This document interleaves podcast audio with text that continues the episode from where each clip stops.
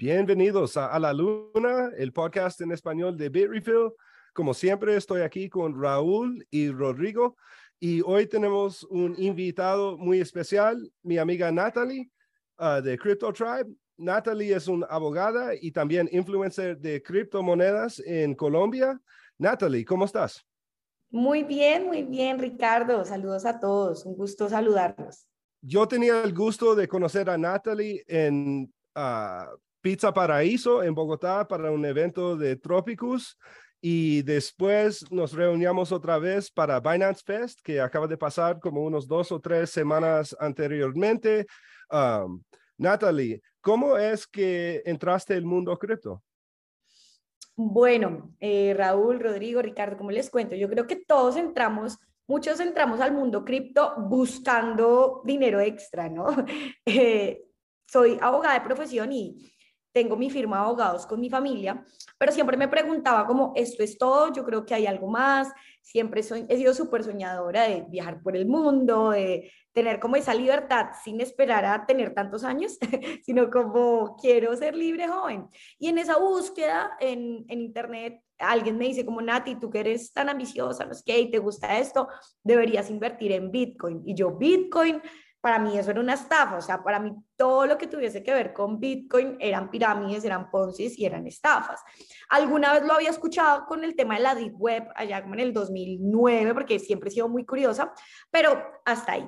Entro en este mundo ya que empiezo a ser abogada de un, digamos, yo lo llamo mi mentor en, en su punto, y él en ese punto estaba trayendo una academia de Forex y criptos, eso fue a mediados del 2016 empezó a ser abogada de esta academia y eh, me empiezo a educar porque me dijeron que esto daba dinero, pero después de, después de educarme, pues em, me empecé a dar cuenta que esto era mucho más, o sea, que se trataba de todo menos de dinero, si me hago entender que era mucho más allá de eso, pero empecé inicialmente por educación, por curiosidad, y luego ya me quedé para hacerlo de manera profesional, digo yo, ¿no? Quería preguntar, de ser abogada, um, ¿Tú te dedicas a temas de cripto o, estás en otra práctica? Pues yo me, me defino más como empresaria, ¿sabes? Mi foco y mi pasión es el tema de las criptos, realmente eso es lo que vivo el día a día, pero diversifico, ¿no? Yo creo que cuando uno está en cripto se da cuenta de la importancia de diversificar. y una de las, eh, de las diversificaciones que tengo es mi firma de abogados pero realmente ahí lo veo más como tema empresarial, más allá de estar haciendo el proceso jurídico, porque realmente a lo que me dedico el día a día es al tema de la influencia en temas de criptos, asesorías, NFTs y bueno, muchos proyectos que vienen en camino. Eso es como lo que me mueve. Yo eh, te quería preguntar, Natalie, bueno, creo que todos eh, empezamos siempre, como dijiste tú, eh, con Bitcoin, ¿verdad? Y fue el, el, primer este, encuentro que tuvimos con este mundo. Quería saber si sigues siendo una persona que solo está con Bitcoin o, o tienes alguna otra cripto blockchain favorita o, o solo eres alguien que, que, que solo vea Bitcoin. Pues Raúl, yo creo que todos tenemos como etapas como ciclos dentro de este mundo y ya cuando uno lleva unos añitos. Al principio era solo Bitcoin, eh, después llegó a mi vida Cardano, que la tomé en un muy buen momento, entonces me volví fan de Cardano. Después es como amores, y, amores, amores y odios.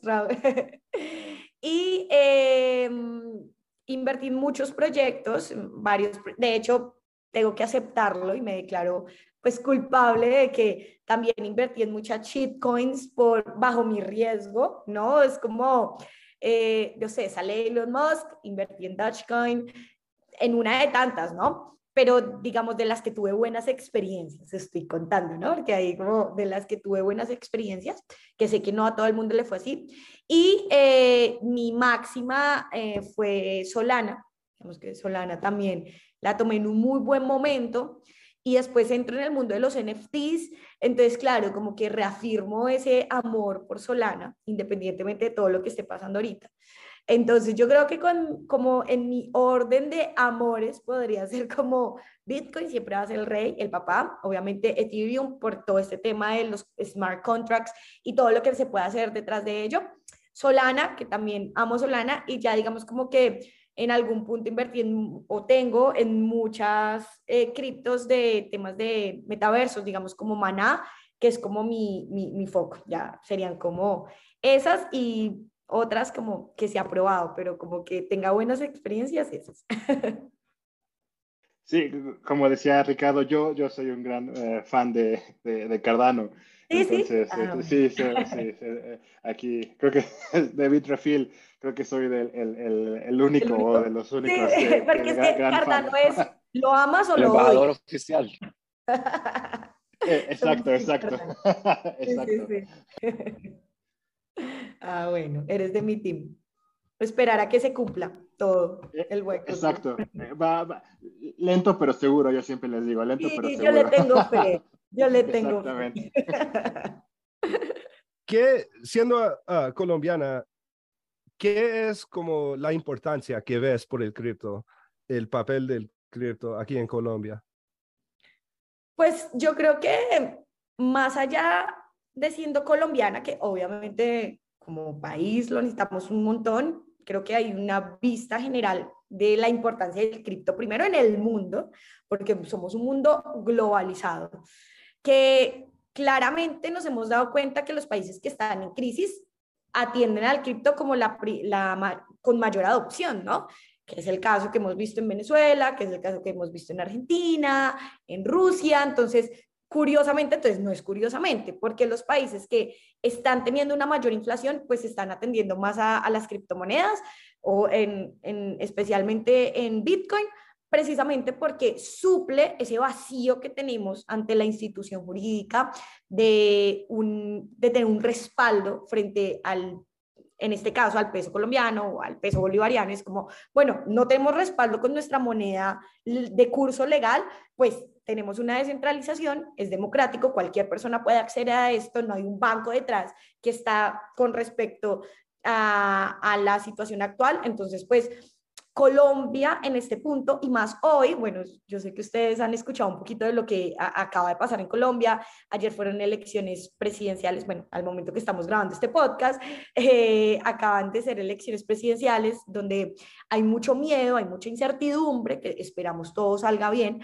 pero eh, este escenario lo que puede desencadenar es todo un aumento en las tasas de desempleo, simplemente por el miedo que está pasando, no porque no voy a hablar de política ni un político en especial, sino que simplemente lo que está pasando es que hay una inflación que ya viene desde antes, hay una crisis de una deuda que va a crecer, que, que va a frenar el crecimiento del consumo. Y Bitcoin y las criptomonedas en general, pues también están dentro de esta, em, digamos, se unen a la, a la crisis, por decirlo así, pero también son una solución. Es decir, el precio que tenemos ahorita y todo lo que va a pasar no quiere decir que no hagan parte de todas las herramientas de la, de, de, la solución. Entonces, ¿cuál es mi expectativa para realmente los meses, los meses venideros? Es que pues veamos un mercado cripto con un bajo volumen, pero que también nos abre a, a, nuevos proyectos, que también va a drenar a las personas que realmente no sé, compraron alto y tienen miedo y creen que se va a ir a cero y que esto no funciona, entonces se salen del mercado, pero los, los que realmente ven la visión y los que ven la utilidad, pues podemos hacer muchas más cosas. Y con respecto a tu pregunta, eh, el Bitcoin, porque es importante en Colombia, yo creo que no solo en Bitcoin, sino que yo lo haría más al tema del, del sistema blockchain en general, en todo el tema, digamos, de corrupción, en todo el tema de trazabilidad, descentralización, que es a lo que siento que va el mundo, pero que obviamente nos va a tomar mucho tiempo. ¿Y tú ves como la utilidad de las monedas estables como Tether o USDC también uh, cuando hablas de ese mundo blockchain? Veo la utilidad, pero siento que es un tema, como decimos nosotros, de coger con pincitas, ¿sí? Eh, siento que no hay que idealizar o endiosar el tema de las stablecoins. Eh, porque siento que va un poco en contra de lo que son las criptos, ¿sabes? Entonces, no sé hasta qué punto, siento que Tether, USDT, tenerlo temporalmente, como, no sé, en este punto tú recibes un pago y necesitas hacer otro pago, pues lo pones en USDT para, eh, digamos, como que frenar esa volatilidad. pero no siento que sean eh, monedas estables para largo plazo. Estamos en un punto de incertidumbre muy, muy grande con respecto al dólar. Eh, no sé si tú escuchaste el caso de Colombia con el Daily Cup, eh, todo lo que pasó con esta moneda estable que estaba con respecto al peso colombiano, que fue una pues gran estafa, lo llamaría yo entre paréntesis. Entonces siento que son unas herramientas, yo no las usaría a largo plazo, eh, les tendría cuidado, pero las usaría y las uso. En estos momentos yo uso mucho USDT para temas de trazabilidad. Ese es como mi punto de vista, así como cortico, porque este punto uno podría hablar y hablar y hablar. Tiempo tenemos, no te preocupes. Ah, bueno. Pero sí, prácticamente eso. No, no sé ustedes y, y, me gustaría, no sé, me gustaría también, este tema, me gustaría saber ustedes qué opinan. Eh, yo puedo hacer una, una, pequeña, un pequeño comentario al respecto. La semana pasada iba en un taxi, en un taxi muy corriente, un taxi amarillo aquí en San Salvador. Bueno, ahorita, bueno, sí, aquí en San Salvador y el taxista me comentaba que su hermano está cultivando frijoles, diferentes cosas, ¿no? Aquí, bueno, en El Salvador. Y me comentaba, entre otras cosas, de que el precio de la bolsa de abono había subido de 13 dólares, o 13 dólares fiat, a 25 dólares. Lo cual, o sea, obviamente esto genera grandes problemas para las personas, pues, por los costos de producción, etcétera, pero también te pone en perspectiva el, la, o sea, porque eso se puede ver de dos maneras. Se puede ver de la manera de que ha aumentado el precio del, del abono, del fertilizador, o que el dólar mismo también ha perdido casi el 50% de su valor, en realidad. Y cuando estamos, nosotros que hemos sido expuestos a a las diferentes criptomonedas, etcétera, pues entonces ya no lo vemos como una verdad absoluta cuál es el precio del dólar, ¿no? Sino de que es algo relativo a otras cosas. Entonces, en general, se puede decir pues de que casi todo en realidad está perdiendo, o sea, la mitad de su valor respectivo, o sea, porque eh, al final de cuentas es un medio de intercambio. Entonces, en base a eso, pues creo de que, sí, eso me hizo pensar bastante en realidad, o sea, de que cómo nosotros que hemos sido expuestos pues al mundo cripto, repito, eh, valorizamos de otra manera las cosas, ¿no? O sea, de que ya no es el aumento de las cosas en sí, sino que, eh, pues, la desvalorización misma de la, de la moneda. Porque, o sea, aquí en El Salvador, por ejemplo, es interesante porque fue, como todos sabemos, la primera nación que adoptó el Bitcoin como moneda y en El Salvador, eh, de las críticas más, más grandes que se hacían era la falta de estabilidad del valor del precio del Bitcoin. Específicamente, pero porque la moneda de referencia es el dólar. No, no es como en Venezuela o Argentina, donde la moneda, o sea, puede perder su valor de, de la noche a la mañana, pues de una manera bastante pues, dramática. Pero ya también se está viendo aquí en El Salvador ese tipo de cosas, ¿no? De que las, los precios de las cosas están aumentando, ¿no? Y lo de la inflación es algo como que si se acepta, ¿no? Me explico, o sea, pero al final de cuentas, pues no, no es tan sencillo, ¿no? O sea, ese es mi comentario en realidad en relación al stablecoin fiat dólar. Sí, totalmente de acuerdo contigo. Yo creo que es como si uno hace como un panorama general de, de, la economía y lo que tú dices con respecto al dólar, que puede perder valor, como que a eso iba yo, como no creer que porque lo tengo ahí, entonces es 100% seguro, sino que también ver un panorama general de, de lo que estamos viviendo económicamente, ¿no? Hablando de las, de las eh, stablecoins, quería saber cuál es tu opinión, bueno, de lo que pasó con con Luna, que ya que fue algo muy hablado, y lo que más o menos está pasando con el USDD de Tron, que también creo que no, la última vez que chequé no está al 100% con un dólar. Y bueno, ¿qué piensas de ese tipo de, de, monedas algorítmicas? ¿Y cuál es tu opinión también acerca de las, eh, bueno, ese, ese, tipo de stablecoins con las stablecoins más centralizadas como USDC?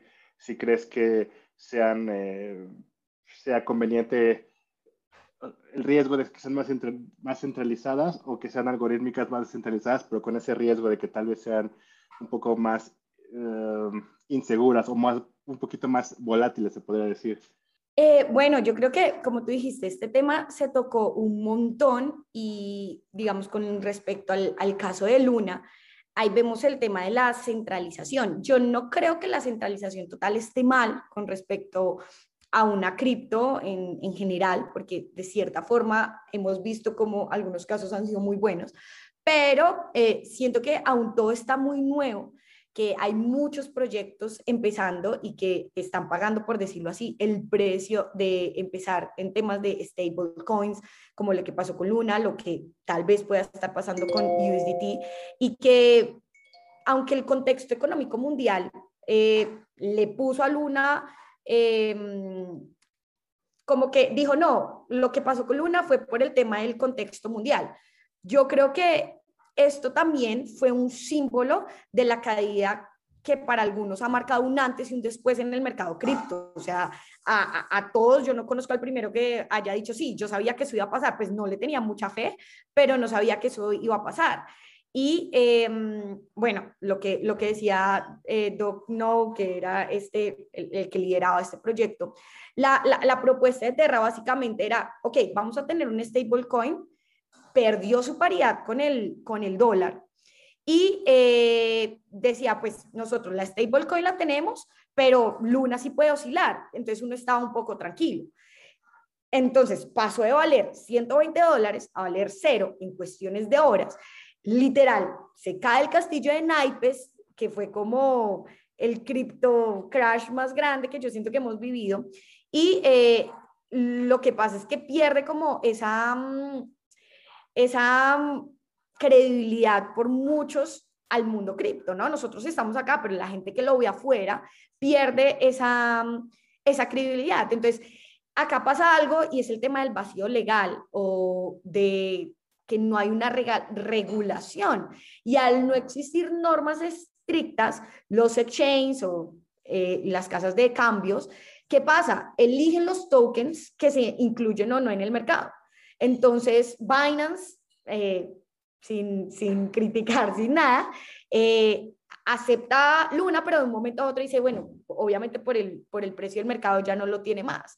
Entonces, em, yo creo que acá lo que hay que hacer es como, tenemos una dinámica, una dinámica extraña de intercambios que tenemos que ver cuál es el respaldo real que tenemos con respecto a un, a una, a una stablecoin, que sí, que tenemos el, el, USDT, pero bueno, quienes, yo veo varias cosas a la hora de analizar em, un proyecto, y es que, ok, Luna se destromó más del de el 80% después del el debut, y es, eh,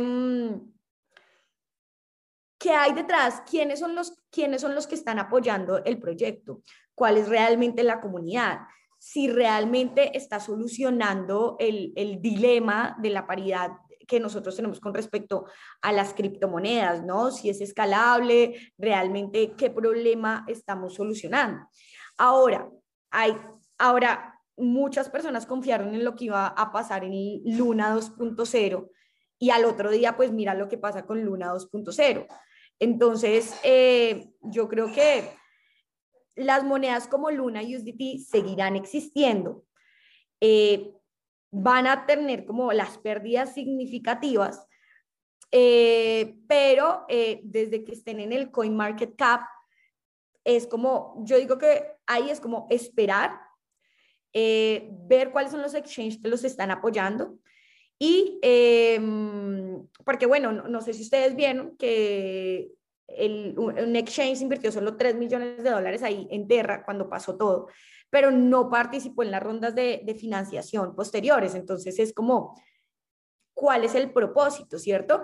Entonces muchos ven posibles como conflictos de intereses que hace que el proyecto en ese punto haya, haya sido fallido, pero que eh, abren la posibilidad a que el Luna 2.0 salga, pero pues adicional pues pasa todo lo que, lo que pasa. Entonces yo creo que es más un tema de analizar el proyecto, mirar qué se viene, cuáles son los factores que te respaldan a ti, pero como lo decía con USDT, no endiosar una stablecoin y tener cuidado con el tema de la hasta qué punto quiero yo que sea centralizado un proyecto.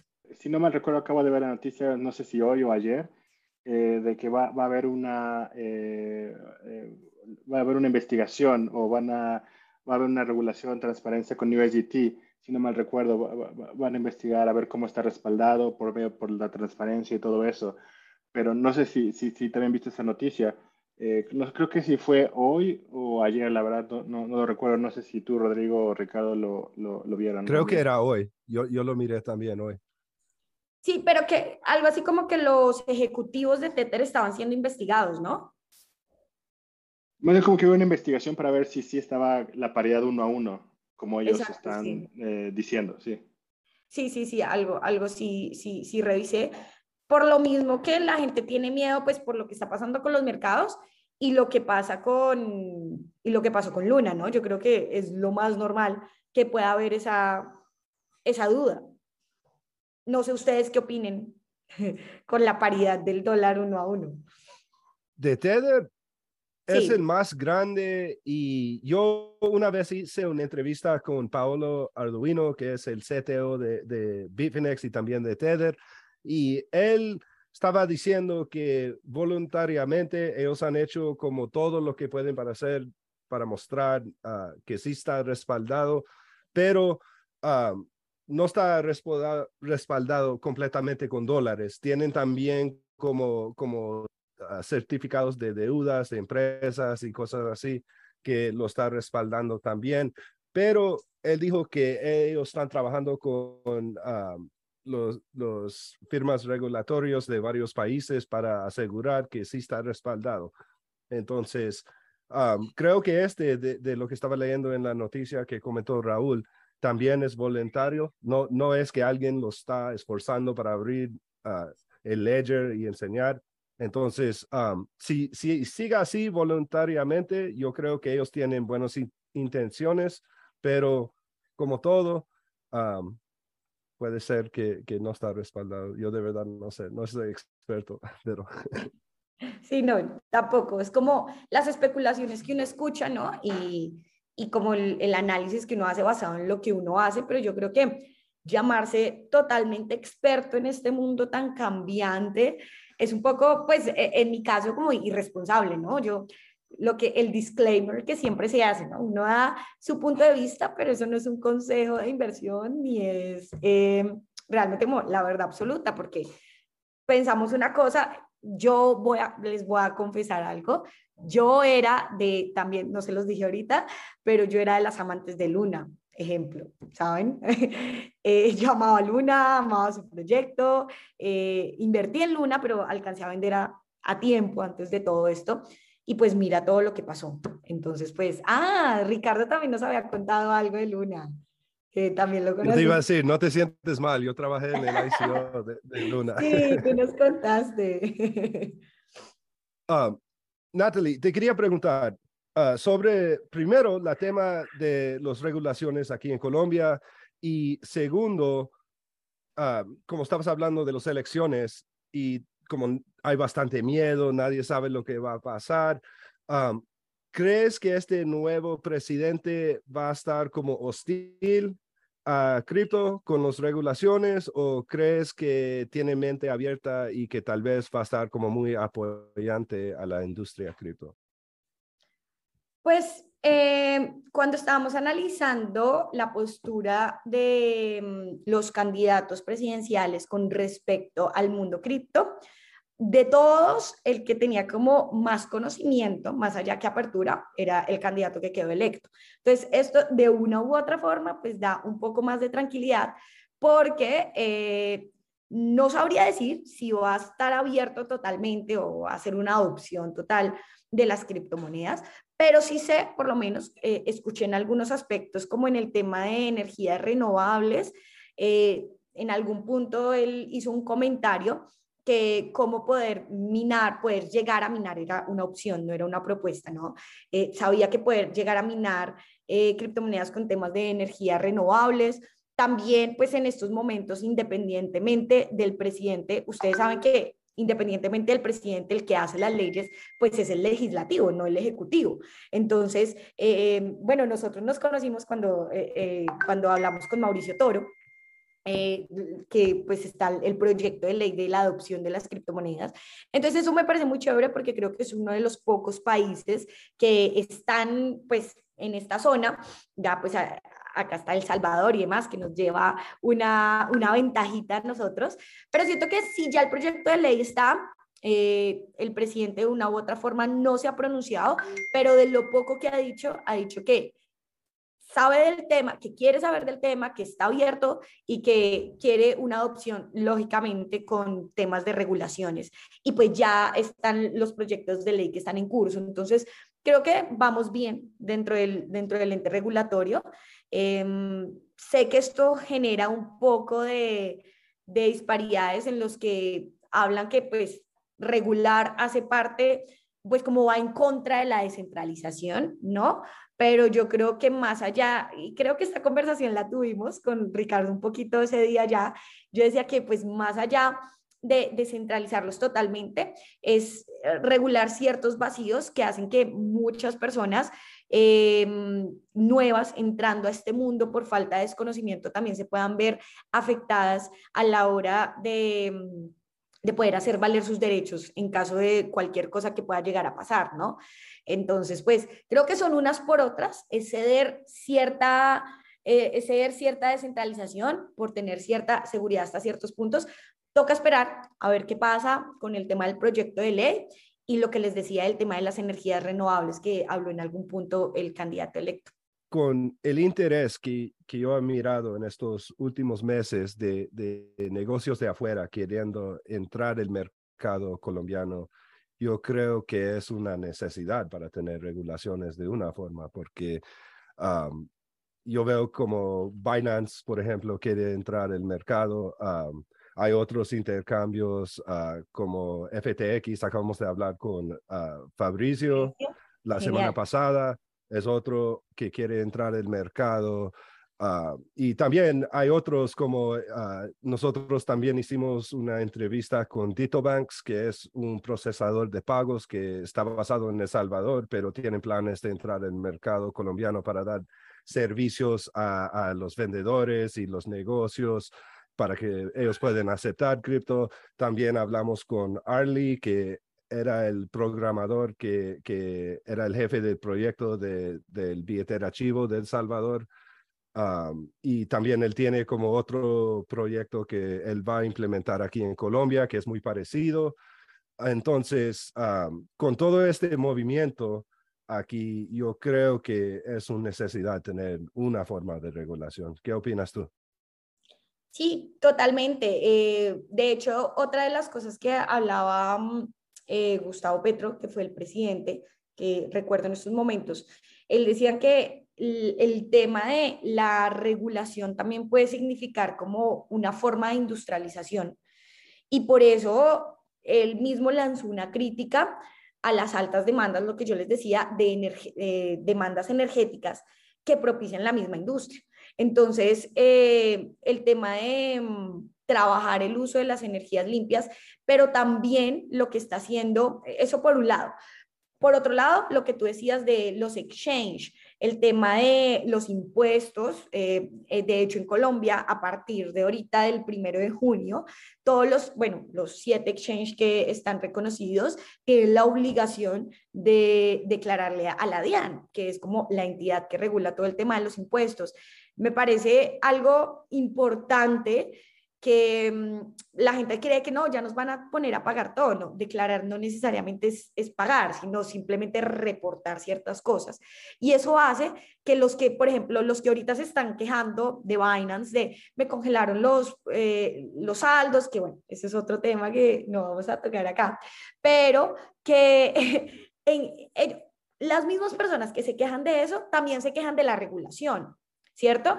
Entonces es como, ok, si tenemos estos vacíos, si tuviésemos cierta regulación sin perder, o sea, sin la centralización total, lógicamente, pues podríamos tener soluciones más rápidas con respecto a eso, porque tienes un derecho que puedes hacer oponible, que puedes hacer eh, real ante cualquier entidad con respecto a tus criptos. Ahora, que era un tema que hablábamos tú y yo, sí o sí hay que tener claro para no tener una centralización total que tenemos cierto riesgo. Y entonces que sabemos que si no tenemos una billetera fría, si lo que decíamos, si no son tus claves, si no son tus claves, no es tu dinero, entonces es como si vas a guardar todo tu patrimonio ante una billetera centralizada, hey, pues también sabes que hay un riesgo, eh, como como ponerlos en un banco, o sea, porque pues los bancos también tienen la cláusula de que si hay un estado de conmoción de guerra o conmoción interior, pues también pueden quedarse con tu dinero. Entonces es como, hay riesgos en todo, ¿cuáles son los pro? Y es como, bala, o sea, tener una balanza, ¿no? De vamos a regular hasta cierto punto para tener, para tener ciertos beneficios, pero sabiendo que hay un riesgo con respecto a esto. Y Binance, FTX, eh, digamos ustedes también como Bitfrost, también están haciendo un... Eso quiere decir que quieren hacer las cosas bien. No es que, ay, estamos haciendo criptos porque queremos evadir impuestos al 100%. No, es que estamos en criptos porque precisamente no creemos en, en que esos impuestos que nosotros pagamos vayan para el pueblo. Entonces es como un tema ahí moral de, de justicia más allá de querer salir del sistema, sino de querer mejorar el sistema, pienso yo. Ahorita hablando con todo esto de la centralización, ¿cuál es tu opinión en cuanto a todos estos miles de protocolos que existen en cuanto a DeFi, estos protocolos que sirven para hacer préstamos y para ahorrar y para hacer staking y para ganar un buen este, APR o yield o como, sea, como le quieras llamar? Este, ¿Cuál es tu opinión acerca de eso? ¿Qué beneficios le pueden traer en este caso, bueno, a, los países latinoamericanos o, a los colombianos que no confían tanto a veces en los bancos o que no, no tienen una cuenta de banco y que tal vez prefieran irse por este rumbo de las criptomonedas y en específico a estos protocolos DeFi. Yo creo que el tema de los protocolos DeFi es todo una revolución dentro del sistema financiero descentralizado. Mm, es innovador, hace parte, lo que tú dices, como de tener opciones colaterales ante la no creencia del sistema tradicional. Sin embargo, em, siento que es como las criptos, en el sentido de hay miles de criptos, eh, ¿cierto? Y no se puede confiar tan ciegamente simplemente porque tienen un roadmap lindo, ¿saben? Yo creo que al igual que las criptos, al igual que los tokens, al igual que los NFTs, en los DeFi es lo mismo, o sea, el 90% es scam, ¿sí? Entonces, eh, es una muy buena salida, pero que a la hora de realmente ver un proyecto DeFi, lo mismo que hablamos con, con, con Luna, que les hablaba, eh, hay que ver realmente detrás de ello, más allá de, como les decía, de un proyecto muy bonito, es cómo está sustentado, cómo está funcionando. Lo digo porque me ha pasado y creo que les ha pasado a ustedes en, este mundo cripto, que entre más pasa el tiempo, uno menos confía. Es decir, uno más cree en el mundo blockchain, uno más cree en que esto puede cambiar el mundo, pero más desconfía de todo. Y siento que para mí ese es el mensaje.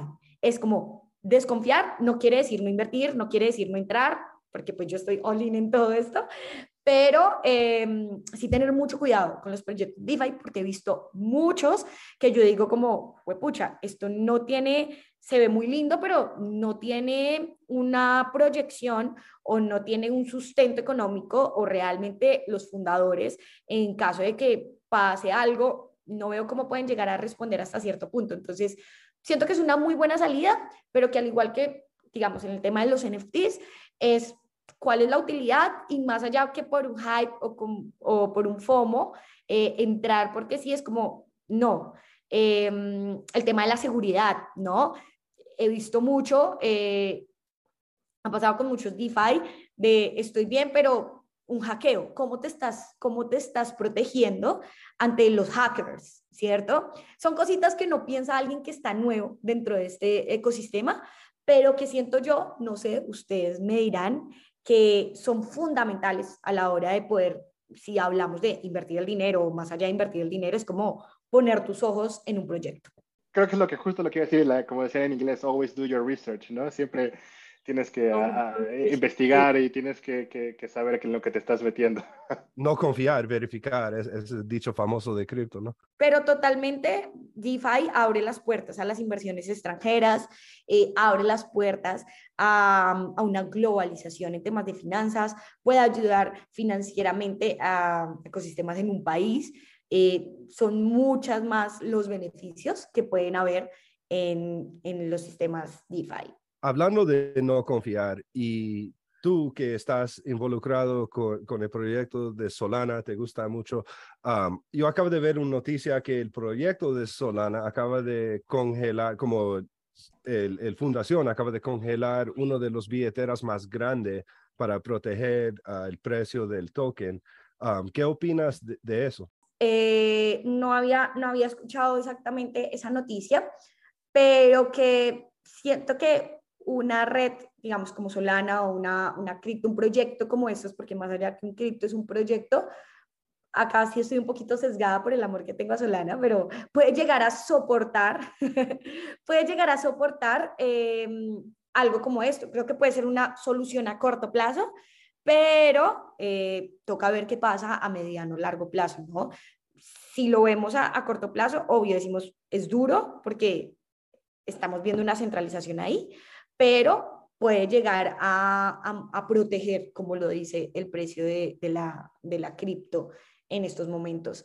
Y con todo el proyecto que hay detrás, con toda la red que hay detrás, eh, sí puede llegar a soportar eh, el momento histórico que estamos, viviendo, ¿no? Es lo que yo opino. Ahora, como dicen, amaneceré y veramos. amanecerá y veremos. Eh, rápida que dijiste que también estabas un poco metida en lo del metaverso. Este, bueno, hace, ya no me acuerdo, más o menos un año, algo así, todo estaba el boom o seis meses hasta el boom del metaverso. Y ahorita estaba viendo, bueno, con, con, lo que pasó en el mercado y todo, por ejemplo, estaba viendo el token de, de, Sandbox, que bueno, se desplomó totalmente. ¿Crees que, bueno, más bien, cuál crees que es el futuro ahora del metaverso con lo que ha pasado en el mercado en general? ¿Crees que pueda revivir todo ese hype que hubo, todo ese, todo, todo ese, esas noticias que se vendieron acerca del metaverso, que era el futuro, que todo se hace por el metaverso? ¿O crees que por, el, por lo que pasó ahorita tal vez ya no vuelva a revivir? Eh, bueno, yo creo que este boom del metaverso no lleva ni un año, desde que Mark Zuckerberg habló de, de Meta, que todo el mundo empezó a hablar de metaversos, como que revivió el boom de, de, de Mana, de Sandbox. Em, siento que estamos en un momento, lo que habíamos hablado, de todo se bajó, que yo hago la, la analogía con los NFTs también, y es eh, lo que hace el mercado en estos puntos es filtrar, ¿sí? Filtrar como todo lo que nos sirve, como les decía, el 90% de todo es como scam. Entonces, yo sí creo que los metaversos van a, más allá que tener un boom, porque no creo que sea un tema de modas, sino que va a ser como la nueva realidad virtual, ¿no? Nos va a ayudar para el tema de la realidad virtual. Entonces, más allá de que vuelva la moda, como, en, como volvió en su punto, es como Va a costar tiempo el tema de la adopción, eh, pero que ya hay proyectos, digamos, en, en, Medellín. Yo estoy con un proyecto que se llama Spark Life, que es un metaverso, en el cual ya se firmaron, bueno, esto creo, no sé si lo puedo decir, pero no voy a decir las marcas, como que ya se han firmado como contratos con marcas muy grandes para que estén dentro del metaverso. El punto es el siguiente, es cómo la utilidad, ¿no? Cómo las personas se pueden ver beneficiadas a través de este, este ecosistema. Entonces, a la pregunta que tú me haces es como, más allá que un hype, eh, de que vuelva así a subir un montón, es como se van, lo que pienso es, se va a ir implementando paulatinamente a medida que eh, el mundo está cambiando. Entonces, el tema de las, las videoconferencias, los conciertos en el metaverso, eh, cosas que sí le puede dar una utilidad real eh, se van a ir implementando poco a poco. Yo sí creo, más allá de que vuelva el boom o, la fama, ahora toca esperar qué pasa con el metaverso de Facebook. Vamos a ver, ha estado, hasta ahora no ha dado mucho de qué hablar. Eh, va, va a pasar algo y es que Mark Zuckerberg va a querer como dominar el tema de los metaversos, que fue lo que hizo con el tema de las redes sociales, pero yo creo que la mentalidad de las personas ahorita en el mundo descentralizado es diferente. Es como, creamos esto precisamente para que eso no pasara, ¿sí? O sea, es como, hay Web3 eh, precisamente para que no nos controles otra vez de nuevo. Entonces, eh, siento que inevitablemente se va a ver una adopción de esto, pero paulatinamente, más allá que por moda, sino porque realmente cómo le puedo sacar yo provecho a esto. es lo que siento con respecto a esto, pero sin duda estamos en un momento difícil de, de, las criptos y el hecho de ver a Maná, de Sandbox, bueno, todas estas criptos eh, bajos, no sé hasta qué punto vayan a volver a subir, dependiendo de cómo manejan la utilidad en el tema de los, de los metaversos y obviamente la comunidad, ¿no? Cuando dices, eh, ¿qué ventaja le puedo sacar yo a esto? ¿A quién te refieres? ¿Al inversionista como persona individual? ¿Al usuario? ¿O a A los dos. Es, es un tema de yo como inversionista, ¿qué estoy aportando aquí? No sé, o sea, yo creo el estadio para, para los conciertos, pero yo como, como usuario, también más allá de una simple entretenimiento, que también puedo llegar a, a, sacar acá a modo de inversión, ¿sabes? Siento que eso lo puede hacer más a largo plazo. Ahora, sabemos que el mundo del entretenimiento mueve un montón y como para ir a, pero siento que eso ya existe hasta, cierto punto. Entonces, es, creo que es de por lado y lado eh, y qué tan sostenible se puede hacer en el tiempo. Uh, Natalie, mi última pregunta para usted es que, ¿qué integración creas que va a pasar entre como productos fintech como Neki o David Plata con el mundo de criptomonedas y blockchain y Web3? Pues ya, ya está hasta cierto punto. Bueno, el más claro ejemplo es el, el de peer-to-peer de, de, de, Binance, que, que es increíble. Eh, yo vengo comercializando con vendiendo, vendiendo y comprando Bitcoin y USDT desde hace muchos años. Y, el mercado cambió desde que eh, el, el sistema de peer-to-peer apareció. ¿Por qué? Porque es esa facilidad de, de pasarlo directamente a tu NEC y a tu vivienda es increíble y siento que ellos se han dado cuenta de la importancia y además que eso pues les da una mayor trazabilidad, ¿sí? Entonces, las entidades financieras cada vez van a estar muchísimo más interesadas en tener un mayor control de las transacciones que se hagan con, con el mundo cripto. Eh, siento que ya se está dando, ya se está dando con muchas entidades. De hecho, en Bancolombia ya se puede hacer el cambio, intercambio de criptos.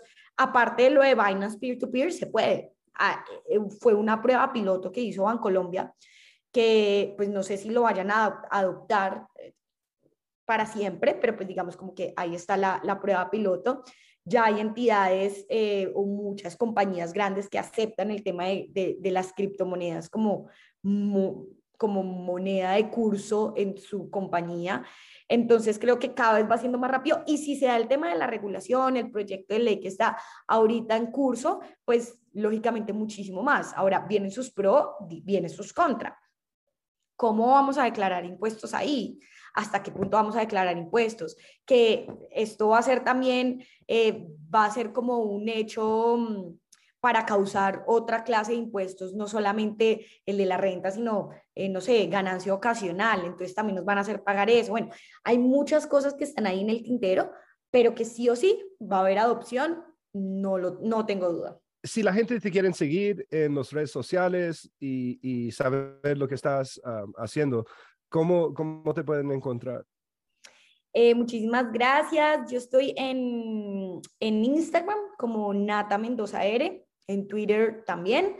Y eh, ahorita también estoy lanzando el podcast que también los voy a invitar, claro que sí, que se llama Mind Blockchain. Eh, a mí me apasiona muchísimo el mundo blockchain, que incluso ahorita en, en, menos de un mes empiezo una maestría en Europa, como las primeras universidades que tienen una maestría en temas de blockchain, porque soy una apasionada del tema, cierto que siento que hay mucho para aprender, muchísimo, me siento como, llevo años, pero me siento aprendiendo, pero de las cosas que más me apasionan es como mezclar este mundo blockchain con el mundo de la mentalidad y el crecimiento personal yo soy un resultado de la reprogramación de mi mente, ¿saben? O sea, es como que yo no vengo de un, yo no vengo de una familia ni pudiente, ni, ni tampoco que está en este mundo, ¿saben? Muy tradicional, soy de un pueblo chiquito.